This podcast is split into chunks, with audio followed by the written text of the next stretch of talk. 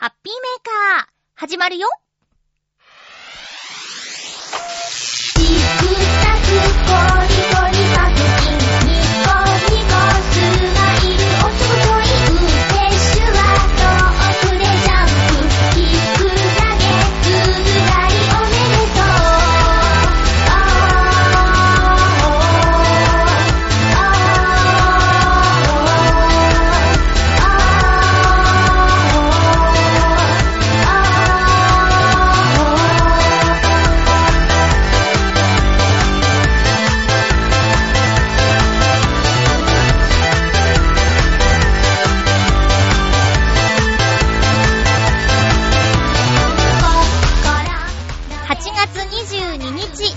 のハッピーメーカー。この番組は、ハッピーな時間を一緒に過ごしましょうというコンセプトのもと、ちょわへよ .com のサポートでお届けしております。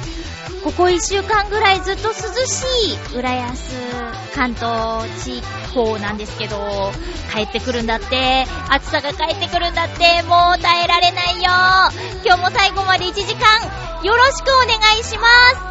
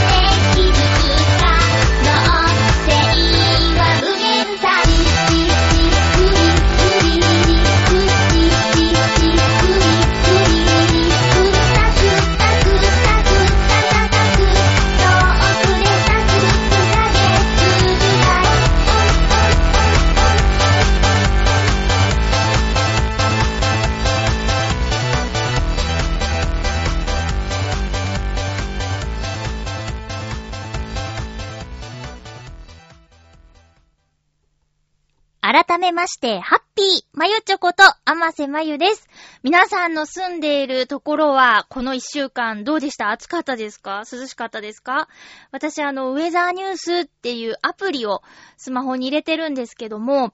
うんと、自分の住んでいるところ、浦安市のピンポイントと、あと、地元岡山の天気予報を見られるように設定してあるんですよ。で、スワイプすれば、パッパーって切り替えて見ることができるんですけど、この一週間、岡山は最高気温35度とかになってたりしてね、え太陽の表示が通常の晴れの時はオレンジ色をしているんですけど、とても暑い35度を超える時は赤で表示されてるんですよ。その赤い太陽も何度か目撃していたんですけど、こっち側、えー浦安の方は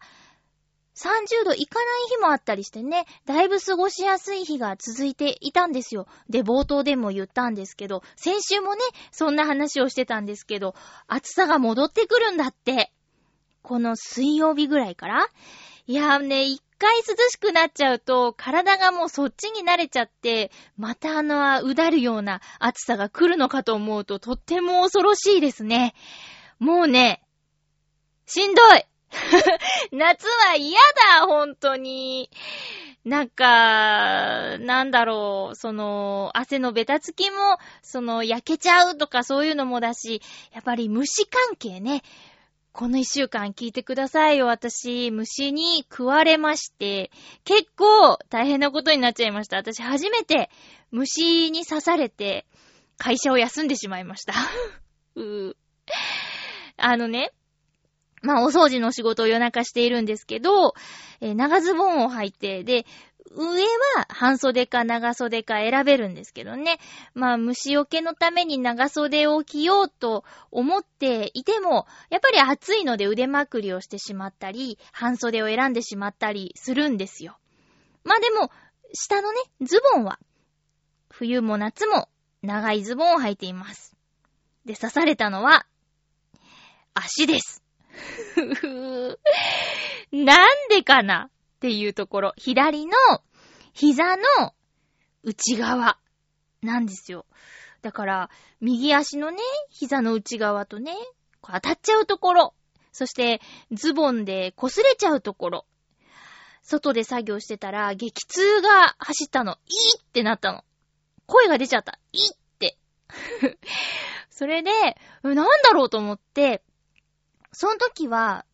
あの、まあ、なんだろう、機械を使っていたので、特にその幹部を見ることもできず、なんかすごい痛かったと思って、膝をバンバンって叩いて、な、何かがいたとしたら、払おうみたいな感じでね。それで、また作業を続けてたら、またいいってなって、で、それが何度か続いて、さすがになんか嫌だと思って、えー、機械を止めて、膝のところまで、痛みがあったところまで長ズボンをまくってね、見てみたんだけど、特に何もなってなくて。うん、暗かったのもあるからね、よく見えなかったんだけど、で、その日はあの、上司に、なんかね、痛かったんですって、もしかしたら、蜂に刺されたかもしれないみたいな報告をして、その日は帰ったんですよ。で、特に家に帰っても症状が出なくって、で、翌日、なんか赤くて、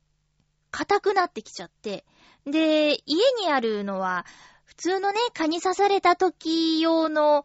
うん、かゆみ止めぐらいしかなかったから、ちょっと様子がおかしいぞと思って、薬局に行って、あのーこういう状況なんですけど、いいのないですかねって。あと、ネットでちょっと調べたら、ステロイド配合の塗り薬がいいんじゃないかっていうのが出てきたんで、えー薬剤師さんにちょっと相談したら、あ、そう、それだったらステロイド配合のやつあるから出しますよ、みたいな。これ、だいたい皮膚科行ったらね、こういうのもらうんで、みたいなこと言われたんで、ステロイド配合の、なんか高いやつ、買って、家で塗ってたんですけど、なんかね、水ぶくれとかできてきちゃってね、なんか、なんかもうどんどん悪くなるんですよ。うん。で、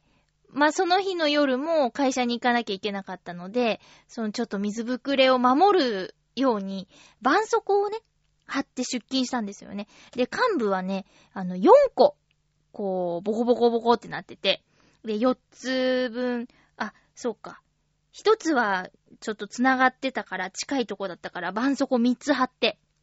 出勤したんですけど、その日の作業中に、どんどん足が痛くなって、かゆいより痛い状況になって、で、だんだんこの足が曲がらなくなって、こう下に落ちてるね、ゴミを拾うときにかがむんですけど、それの時に膝が曲げられなくって痛くて。で、ちょっと不安でめくったらもう赤くてパンパンに腫れ上がってて、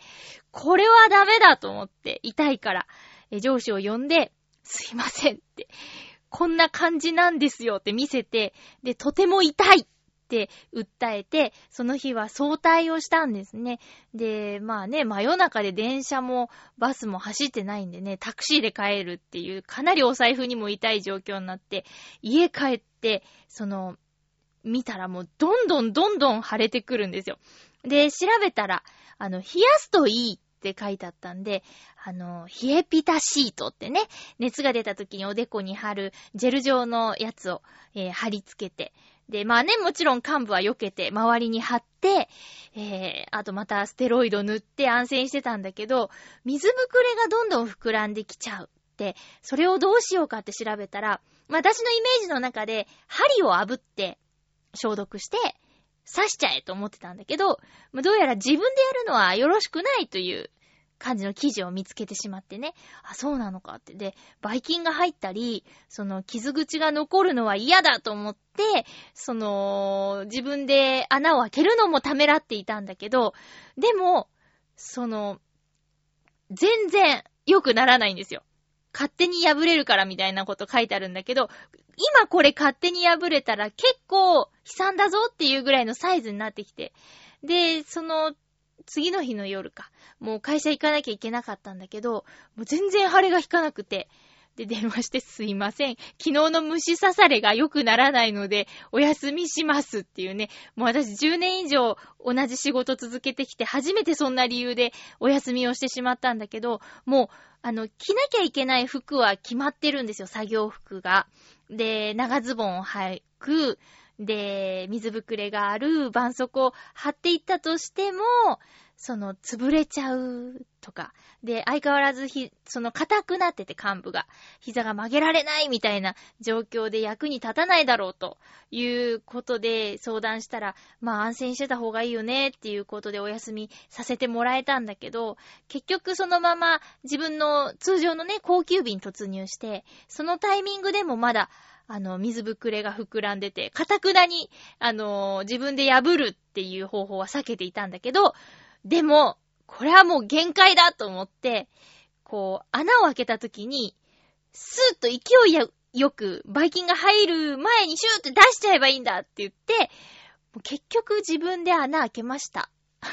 結局、そうなの。皮膚科に行こうとも思ったんだけど、一番ひどかった日が火曜日だったんですよ。で、火曜日までお盆休みでね、世の中ね。で、翌日水曜日になれば通常営業しているところが多かったんだけど、その前日よりも落ち着いちゃったから、これで病院行くのもなーって思ってしまって、結局自力でなんとかして、今はね、まあ、あの、引っかいたり、いろいろしなかった薬を塗って冷やして安静にしていたおかげで、まあ、最小限で、えー傷口が収まってる感じですね。で、あまりにもグロいから、もちろん SNS にもあげないんだけど、どうしても見てほしくて、親とおばさんとのグループ LINE に写真送っちゃったら、変な写真送ってくるなって怒られてしまいました。ちょっとね、気持ち悪かったみたい。うん。まあまあ、そんなこんなでね、何に刺されたのかなって、わからないままなんだけど、おそらく、ブヨとか、ブユとかいう虫にね、刺されたみたい。なんか、見たら、えー、まず皮膚を噛んで、そこに刺すから、毒が入っちゃうみたいなこと書いてあって、あと、えー刺された瞬間、ひどい痛みがあるっていうところも、そうなんだなって。あとは、蜂だったら、なんか針が残るみたいなこととかね、あるんだけど、そういうんでもなくて。だおそらく、ブヨ、ブユ、そ、その辺あんまり聞いたことないよね。ブヨとかブユとかって。同じ虫のこといろんな呼び名があるらしいんですけどね。まあこれ、も気をつけようがないんだけどさ、ズボン履いてて、長ズボン履いててやられたから、で、服の上からは考えにくいから、その隙間からね、入ってきたんじゃないかって思うんですけど、もう怖くってね、今年あまり蚊に刺されないなーなんて思ってたら、とんでもない大きい虫に刺されてしまいました。ほんとね、この一週間ね、あのー痛みと、そうね、ま多少かゆみもあったから、それらとの戦い、あと、いかにこの傷を残さないように治すかっていうことに、えー努力した一週間でしたね。皆さんもね、あの、レジャーとかね、山登りとかハイキングとか、ちょっと自然が多いところに、こういう夏の間は行くことがあると思うんですけど、まあもちろん、一番怖いのは、命を落とすこともあるというスズメバチだけども、まあそれ以外にも、あのー痛い思いをさせてくる虫さんがいるので、なるべく怒らせないようにね、まあ掃除してたら、ねえ、虫を怒らせてたのかもしれないから、私が悪いんかな？まあ、とにかく、痛かったです。気をつけましょう。えー、ということで、コーナー、行こうかな。ちょっと早いかな。まあ、後でフリートークもしようかな。じゃあコーナー行きます。ハッピートークしょっぱなこれもうすごい愚痴だったね。えー、っと、ハッピートークは、プールがテーマです。お便りをいただいているのでご紹介していきましょう。私はといえば、本当はね、プールに行きたかったんですよ。あのー、まあ、一番行きたかったのは、その、休みがちょうどあった友達が行ったことないって言ってた、えっと、スパリゾートハワイアンズだったんだけど、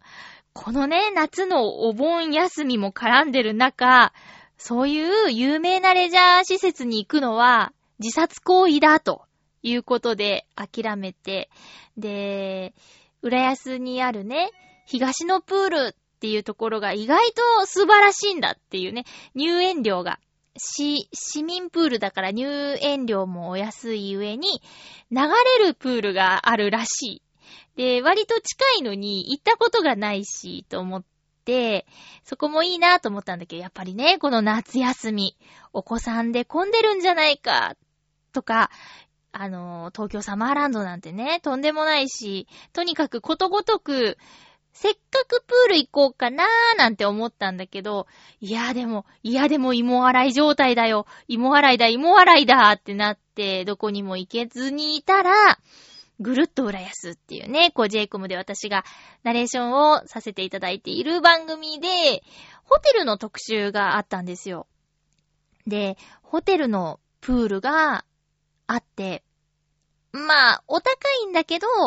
舞浜にあるホテルだから、わざわざね、舞浜まで来てプールに入る人はあまりいないよね。そりゃディズニー行くよねっていうことで、そんなに混んでないよって、でもホテルのプールで、ホテルのプールの中では大きな方だとか、すごく綺麗なんだっていう話題を見たから、そこに行きたいって思っていたんだけど、まあ、虫刺されてね。そういうのもすべて流れてしまいました。残念ということで、私はこのテーマに合わせてプールに行こうとしていたんですが、結局行けずじまいでした。皆さんからのお便り頼みでございます。ご紹介します。ハッピーネーム七星さん、ありがとうございます。まゆっちょ、ハッピー？ハッピー？プールは、休みの時はほぼ行っております。すごーい。泳ぐというよりウォーキングがメインで、右足が悪いので歩くトレーニングをしております。その後は併設している図書館に行って、歴史関係の本とか借りることが多いです。それでは、ということでありがとうございます。プールと併設して、プールに併設して、図書館があるんだ。わぁ、なんか、夏休みはここに行けみたいな感じの施設ですね。プールで泳いだ後の疲れた体で行くと、図書館のあの静かな空気で、うとうとしてしまいそうですけどね。こう、日課にな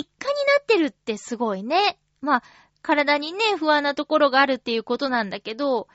そのために行動を起こしている七星さんすごいいいなって思います。あと、今も歴史関係の本読んでるんですね。以前もね、どんな本読んでますかっていうお話の時に、今歴史関係の本を読んでいるんだっていうお話をしてくれていたと思うんですけども、今も続いてるということで、すごいね。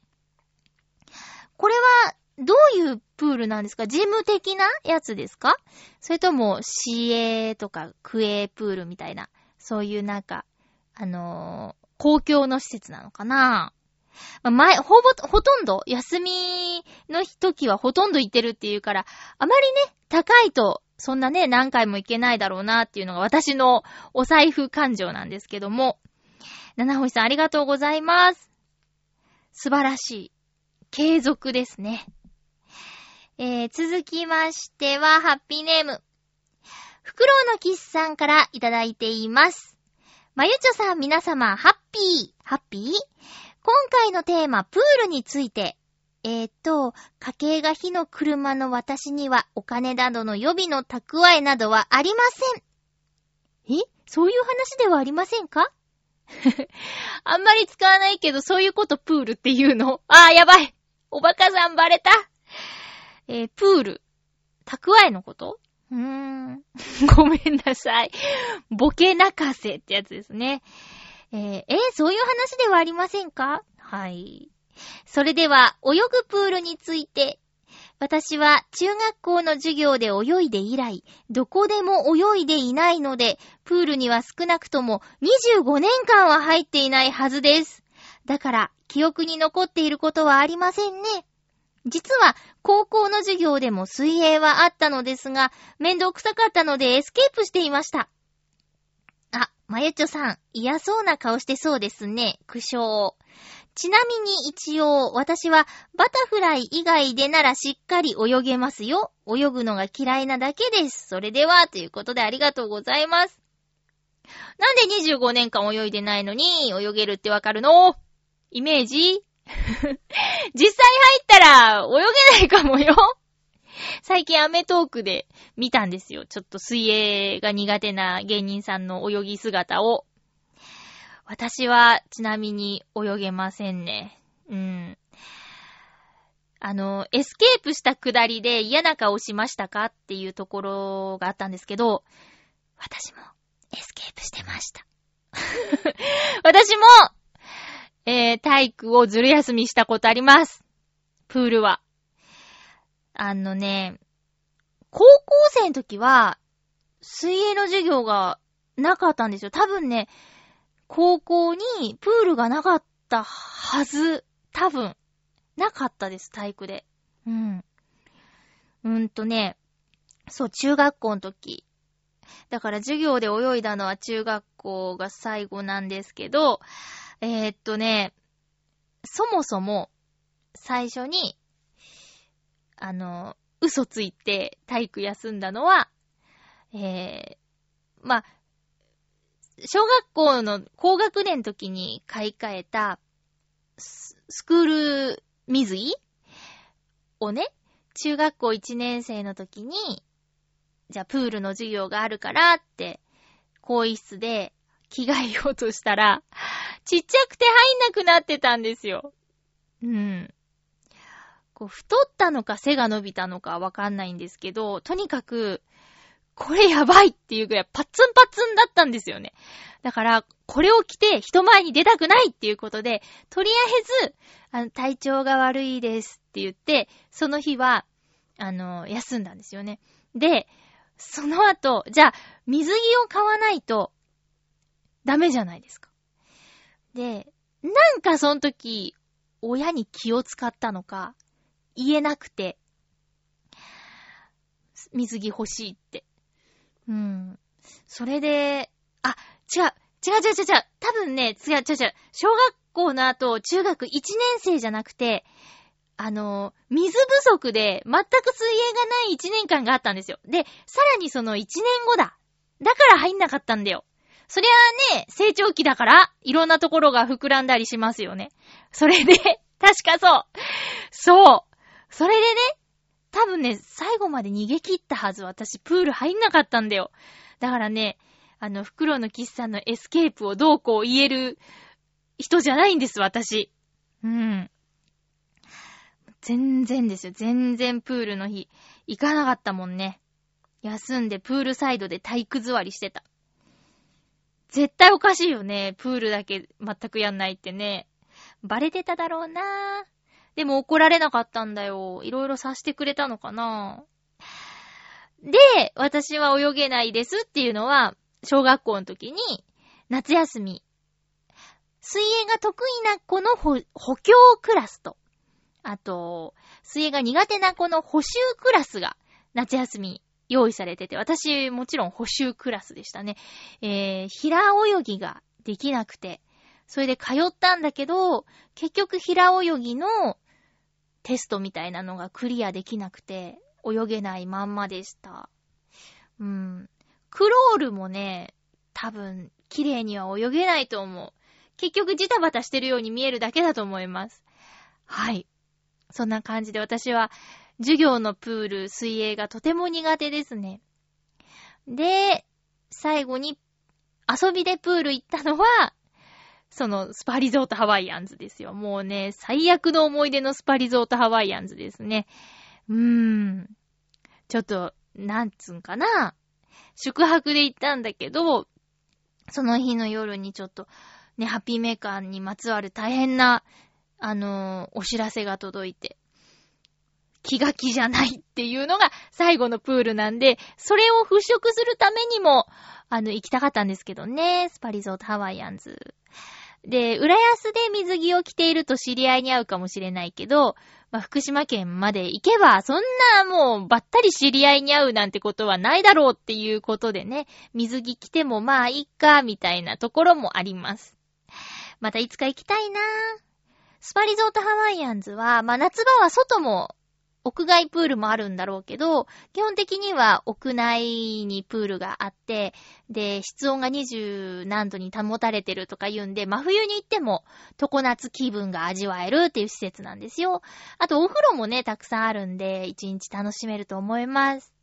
こっちから、関東の方からツアーで行くと、えーバスで送り迎えしてくれたりしてね、うーん、5、6千円で行けるんじゃなかったかな。そういうのもいいですよね。袋のキッさんありがとうございます。うーん、どうなんですかね。また25年ぶりにちょっとプール行ってみてくださいよ。バタフライ以外行けるかなっていうね。私は相変わらず犬かきになっちゃうと思います。袋のキッさん、ありがとうございました。そうは言っても、あの、子供の頃岡山で、プールによく連れて行ってもらってましたよ。ただね、その、よく行っていたプール。正式名称は覚えてなくて、通称流れるプールって言ってたんだけど、調べてみたんですけどね、その、行っていたらしきプールは出てこなかったです。岡山で流れるプールって入れたんだけど、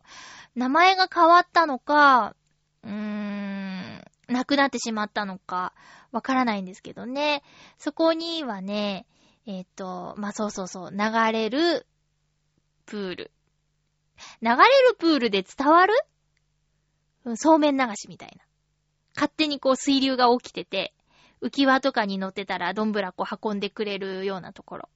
あと子供プールと50メートルプールかな？なんか四角いプールがあって。で、まっすぐな滑り台があって。あと、もう一個あれ、チューブ型のね、ウォータースライダーがあってっていう、結構遊べるプールだったんですよ。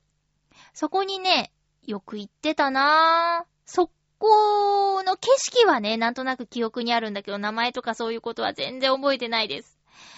うん。岡山で行ってたプールといえばそこかな。ですね。懐かしい。そして、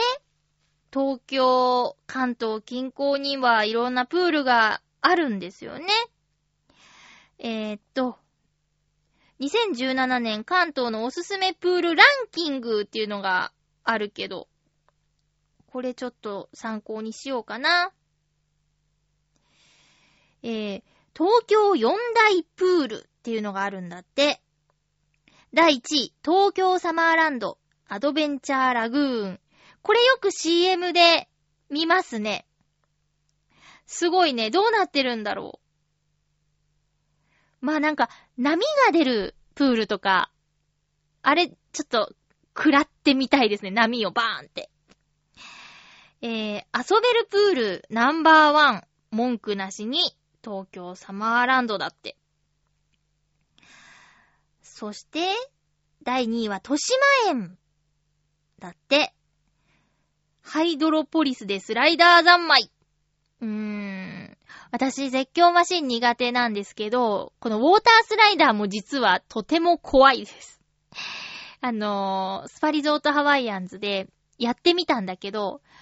すごいスピード出るんですよね。体ごと行くやつと、おっきな浮き輪みたいなやつにまたがるやつとあったんですけど、まあ、どっちも怖かった。で、チューブになってるから、まっすぐじゃなくて、ちょっとこう、左右に触れたりしてね、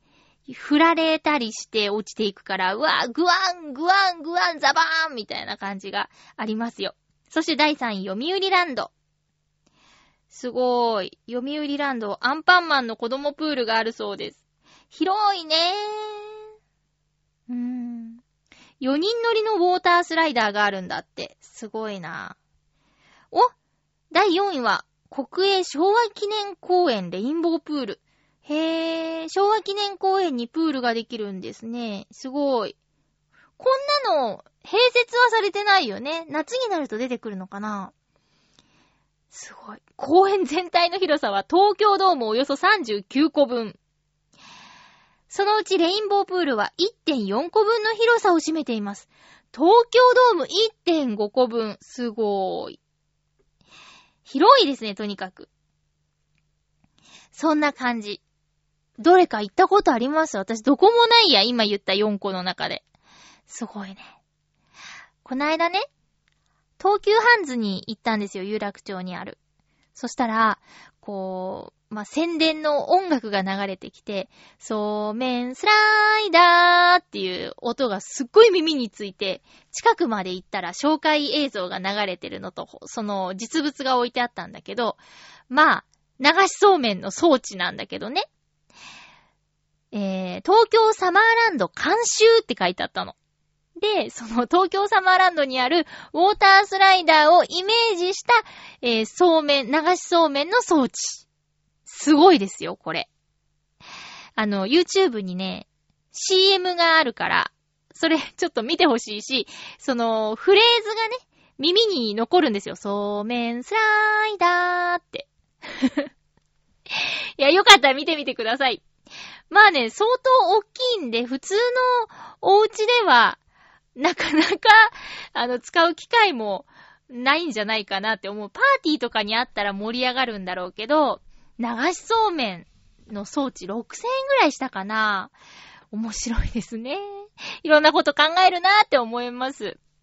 プールに行けない、もうサマーランドは混んでるけど、家でそうめんをね、ウォータースライダーに流しちゃえっていうのね、面白いんじゃないかな。一瞬迷ったけどね、冷静になりましたよ、大人だから。ということで今回のテーマは、プールでお便りいただきました。次回のテーマは、放送日が8月29日ということもあり、これから暑さが戻ってきて残暑、厳しい残暑を乗り切るためにスタミナをつけたいなということで、えー、テーマ、好きなお肉ということでよろしくお願いします。まあまあ一般的には鶏肉、豚肉、牛肉、あとラム肉とかね、えー、私この間、この間というか何年か前に鹿肉なんてね、ジビエなんていうのも食べましたけども、好きなお肉とその調理方法、こういう風に食べるのが好きだみたいなことをね、えー、送っていただけると嬉しいです。よろしくお願いします。好きなお肉。えー、私最近とっても料理をするんですけども、牛肉はなかなか買わないですね。一番安いのは鶏の胸肉ですけども。えー、胸肉もね、なんかパサパサしてるイメージあるんですけど、下ごしらえによっては、ちゃんとジューシーにプリプリに調理することができるんですよ。ということで、来週のテーマは、好きなお肉でお願いします。えー、と、お便りをご紹介したいと思います。えー、っと、えー、っと、えー、っと、シュッ。え、っとねちょっと待ってくださいね。ごめんなさい。えー、っと、ブルユニさんからのふつおたをご紹介します。まゆちょうハッピー、ハッピー。現在、8月19日、20時前でございます。私は、今、あちむらの天空の楽園ナイトツアーに来ています。うわぁ、間もなく消灯となり、ショーの始まり。雲が多めです。またご報告いたします。ということで、ブリュニさんから、すっごい羨ましいメールが届いているんですが、え、どうなったんかな？ぁまだあの、どうだったっていうメールは届いてないんですけども、この番組で私が何度も行きたい場所、行きたい場所と言っている、日本で一番星が綺麗に見える村として有名になった、あち村に、19日、8月19日に行ったんだ。あれ？この日はどんな天気だったかな？雲が多めということなんですが、え、どうだったのかな？綺麗に見えたかな？土曜日。あれ？どうだったっけ？土曜日。あ、この、関東の方では、なんか都内ですっごい雷が鳴ってた時かな。まあ、でもあれはね、局所的なものだから、こうあちむらのあたりがどうだったかわからないけども、また、ご報告お待ちしています。いやー、ったんだ。うわ、いいな。ぁ 行きたい。行きたいよ。ーこうね、いろいろとね、まあ私も、こう、経済的に余裕があるわけじゃないから、こう、新月の日を狙いたいなとかいろいろ思うわけです。やっぱりこう、月が明るすぎると、見える星の数が変わってきちゃうんだって。で、新月って月が見えない、月の光がない日は、星もたくさん見えるって聞いたんで、やっぱりもう行くならね、新月近い、月が細い時がいいなぁなんていうふうには思ってるんですけども、まあ、見えなかったとしてもね、あのー温泉は入ったのかな？どうかな？ブルギさんありがとうございます。気になる。どうだったんかね？もう一通、ふつおたをご紹介します。ハッピーネーム、水なぎさん、ありがとうございます。まゆちょうハッピー、ハッピー、水なぎです。どうもありがとうございます。先週の放送でお話が出ていました。あ、聞いてくださってありがとうございます。実写映画、スパイダーマンですが、私も2002年から2007年にかけて公開されたトビー・マグワイア主演の作品は映画館で鑑賞しました。あ、そんな前ですか ?2002 年なんだ。え、そんな前？へぇ。この作品のイメージが強いせいか、それ以降のスパイダーマンは見る気になれません。たとえ監督やスタッフが変わっても、同じ役者を起用し、同じ設定の続編であれば見たと思いますが、あまり年月が経っていないのに、何度も作り直す公開方法は、私はどうも納得がいかないんですよね。スパイダーマンに限らず、アメリカの映画はそういう傾向にあるような気がしますが。まあ、確かにね、その、他のピンとこないんだけど、スパイダーマンに関しては、うーん。まあ、人気の原作だからっていう理由なのかなちょっと早かったよね、アメイジングスパイダーマンね。あともう一つ、実写というか CG 版のトランスフォーマーですが、一作目は映画館で見ました。でも、私としてはかなりがっかり。というのも、変形シーンがダメでした。アニメ版は、車から人の形への変形が、それなりにではあるけど、ちゃんと描かれていましたが、CG 版はバラバラに分解して再構成されているように見えて、これは変形ではないと思えてしまったから笑い。あれはずるいです。というわけで、最近は洋画はあまり見なくなってしまいました。もっぱらアニメと邦画ばかりです。おー、いいですね。日本の映画界にとっては、いい話ですね。そうそう。打ち上げ花火、下から見るか、横から見るかを見ました。うーん、いまいちでした。ではでは。一言。まあね、公開されて間もないからね、ネタバレしないように書いてくださったんでしょうね。うん。トランスフォーマーは、その、私あんま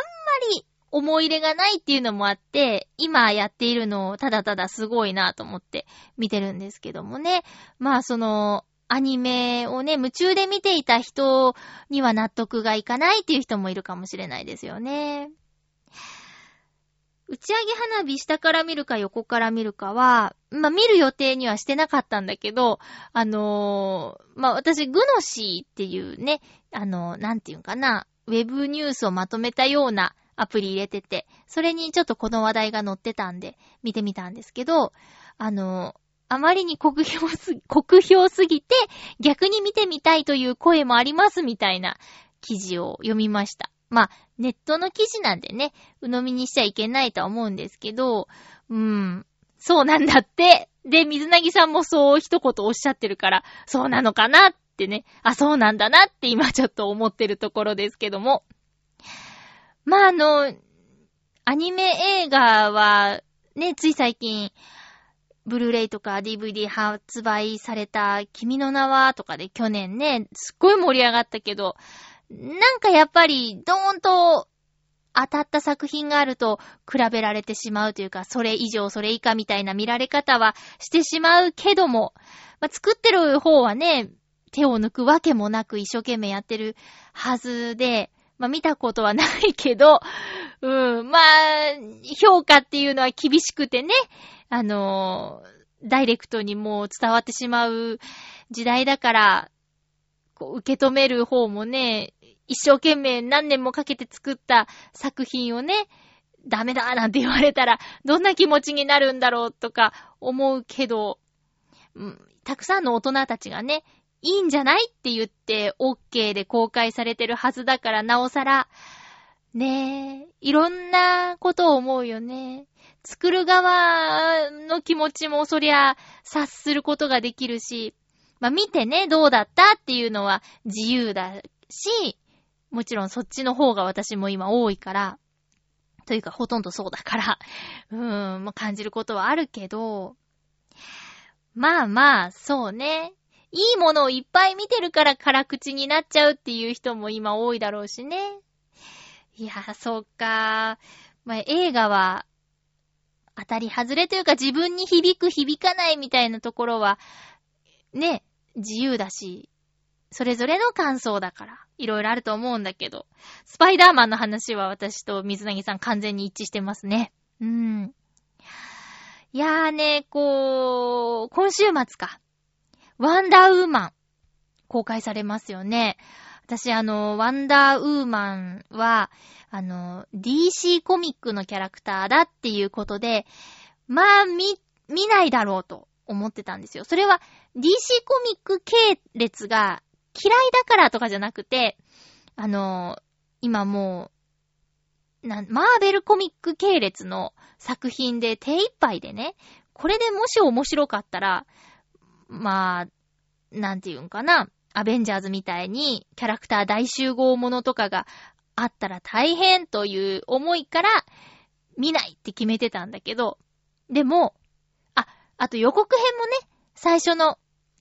あの、三石琴乃さんがナレーションしているバージョンの予告編ではあまり惹かれなかったんですよ。美女戦士は天然系っていう予告編。でもね、その後公開された予告編見るとすっごい面白そうで、見たいなって思っていて。しかもね、すごくいいなって思うのが、こう、アメリカでも大ヒットして超話題作なんだって。で、そういうのって大体、タレントさんとかがね、吹き替えをするじゃないですか。でも、このワンダーウーマンの吹き替えは、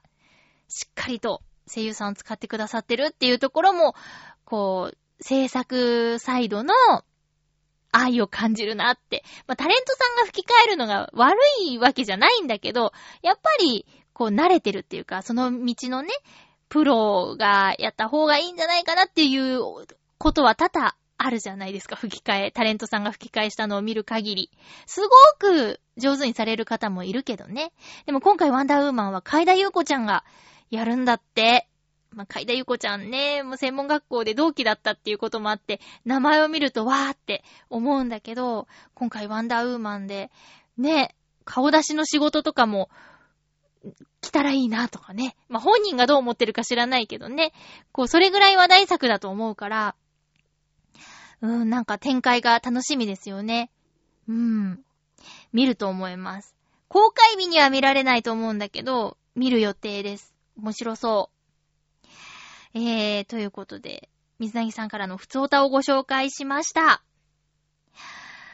えっと、あの、あ、ウクレレ弾き語りイマジネーションライブの予約は水曜日までです。受け付けてます。あのね、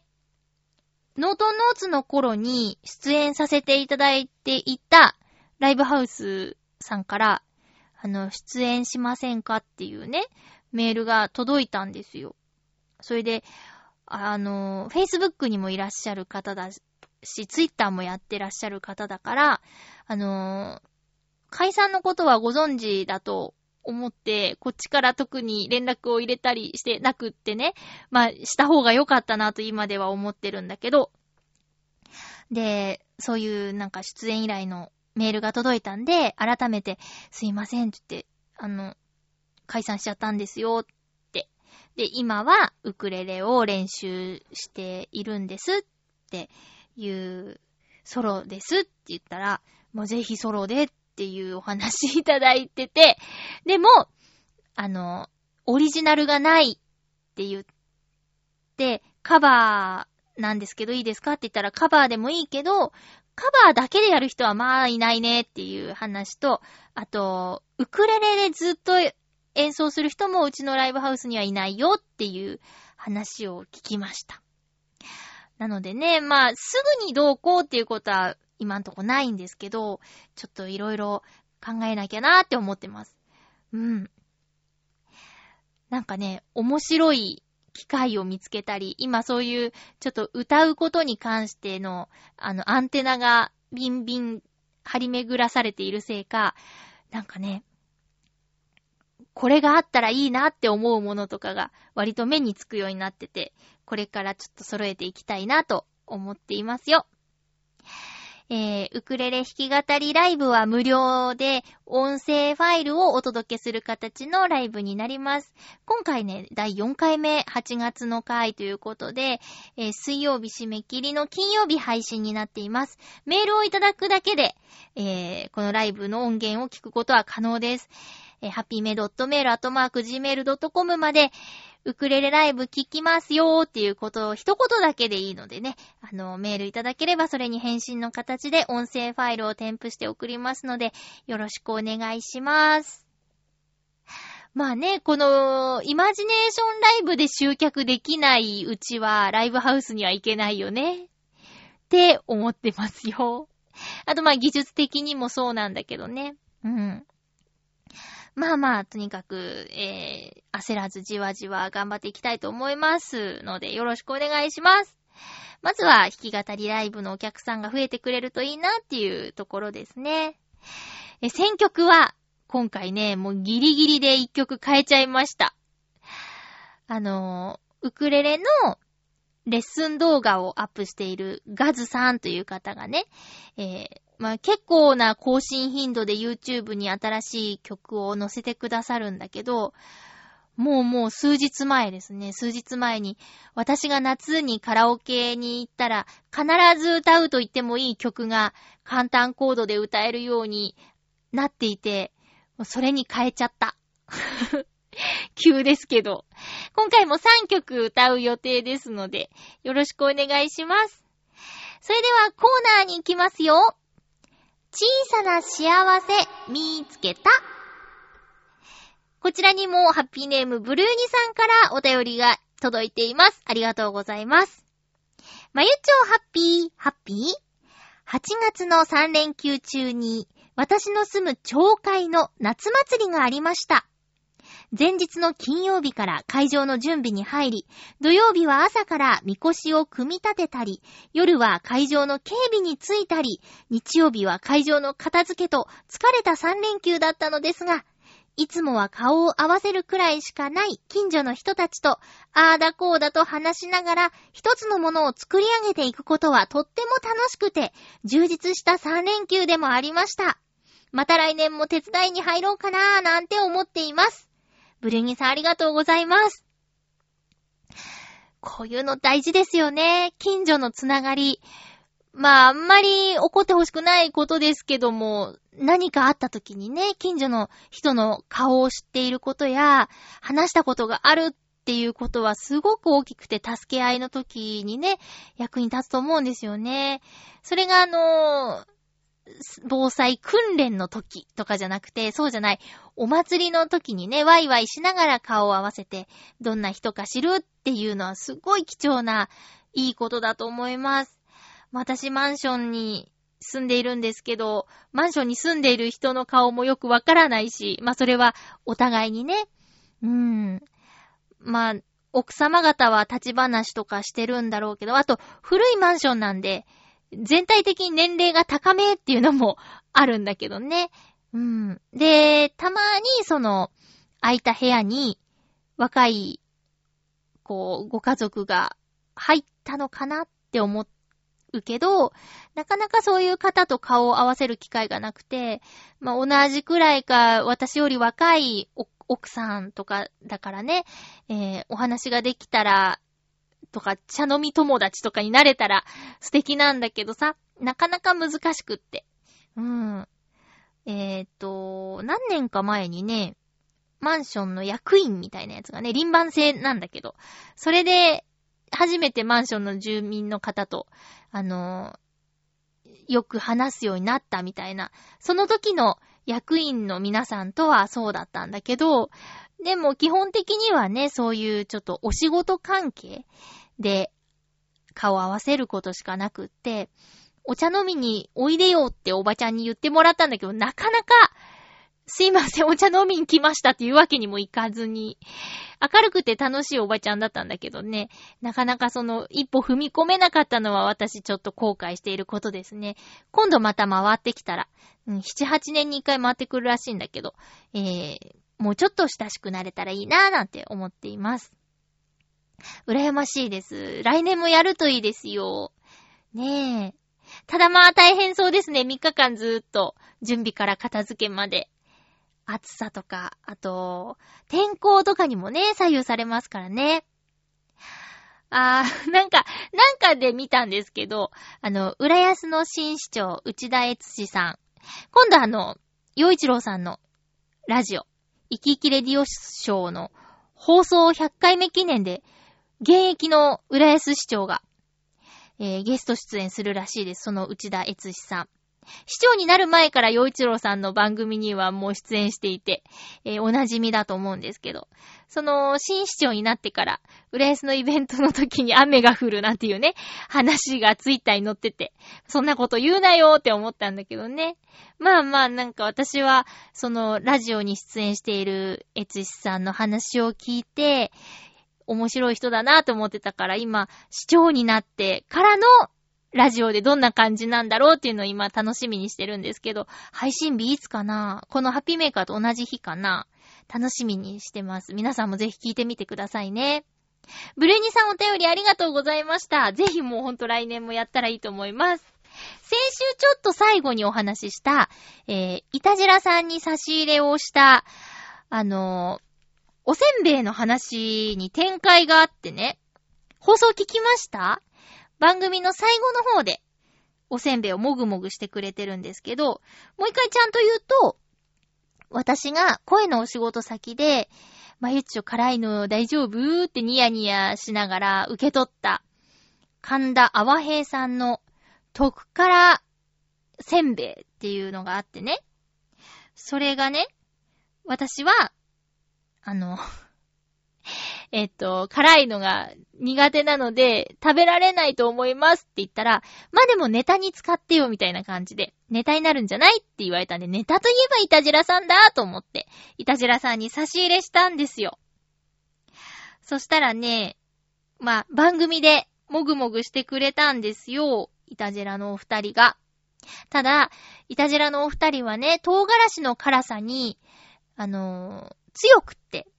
私が思ったようなリアクションではなかったんですけど、まあ、でも、最初ね、リアクション薄くて、もうひたすらもぐもぐバリバリ食べているだけの展開だったんだけど、最後の方に、は、汗が止まらないとか、あの、味は大丈夫なんだけど、体がびっくりしてるみたいな面白いこと言ってくれて。で、そういう一連のことがあって、ツイッターにね、あの